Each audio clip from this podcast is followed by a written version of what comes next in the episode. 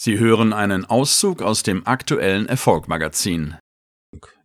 Egoismus ist vor allem deshalb störend für die Machtinhaber, weil er unberechenbar macht.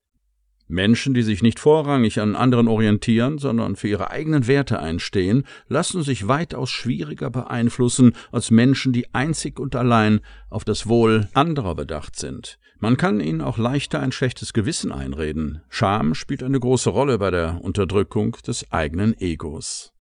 Ein Werkzeug zur Steuerung der Masse nennt sich öffentliche Meinung. Das ist sozusagen eine kollektive Wahrheit, an die jeder glauben muss, ob er will oder nicht. Denn wer sich gegen die öffentliche Meinung stellt, ist abnormal. Somit drücken die Machtinhaber einfach einen Meinungsknopf und schon blöken die Schafe im vorgegebenen Takt. Für Egoisten heißt das Hirn einschalten. Ermächtigen Sie sich selbst, eigenständige Meinungen zu Themengebieten zu bilden und fallen Sie nicht auf billige Propaganda herein, nur weil Ihr Nachbar dies mit sich machen lässt. Haben Sie den Mut, auch unpopuläre Ansichten zu äußern, wenn sich diese mit Ihren innersten Werten und Prinzipien decken. Alles andere wäre Selbstverleugnung. Außerdem kennen Egoisten sich selbst sehr gut, weil sie gelernt haben, auf ihre innere Stimme und ihre Wünsche zu hören. Egoisten programmieren sie ständig selbst. Sie lassen es nicht zu, dass äußere Einflüsse wie soziales Umfeld, die Werbung oder die Medien sie unterbewusst manipulieren.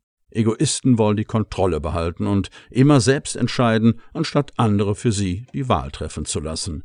Dieser Umstand macht es schwierig, selbstbewusste Menschen zu beeinflussen. Tim Grover ist einer der gefragtesten Coaches bei Spitzensportlern in den USA.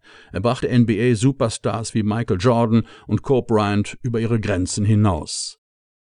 In seinem Buch Kompromisslos beschreibt er die Einstellung dieser Ausnahmesportler. Er nennt sie Cleaner.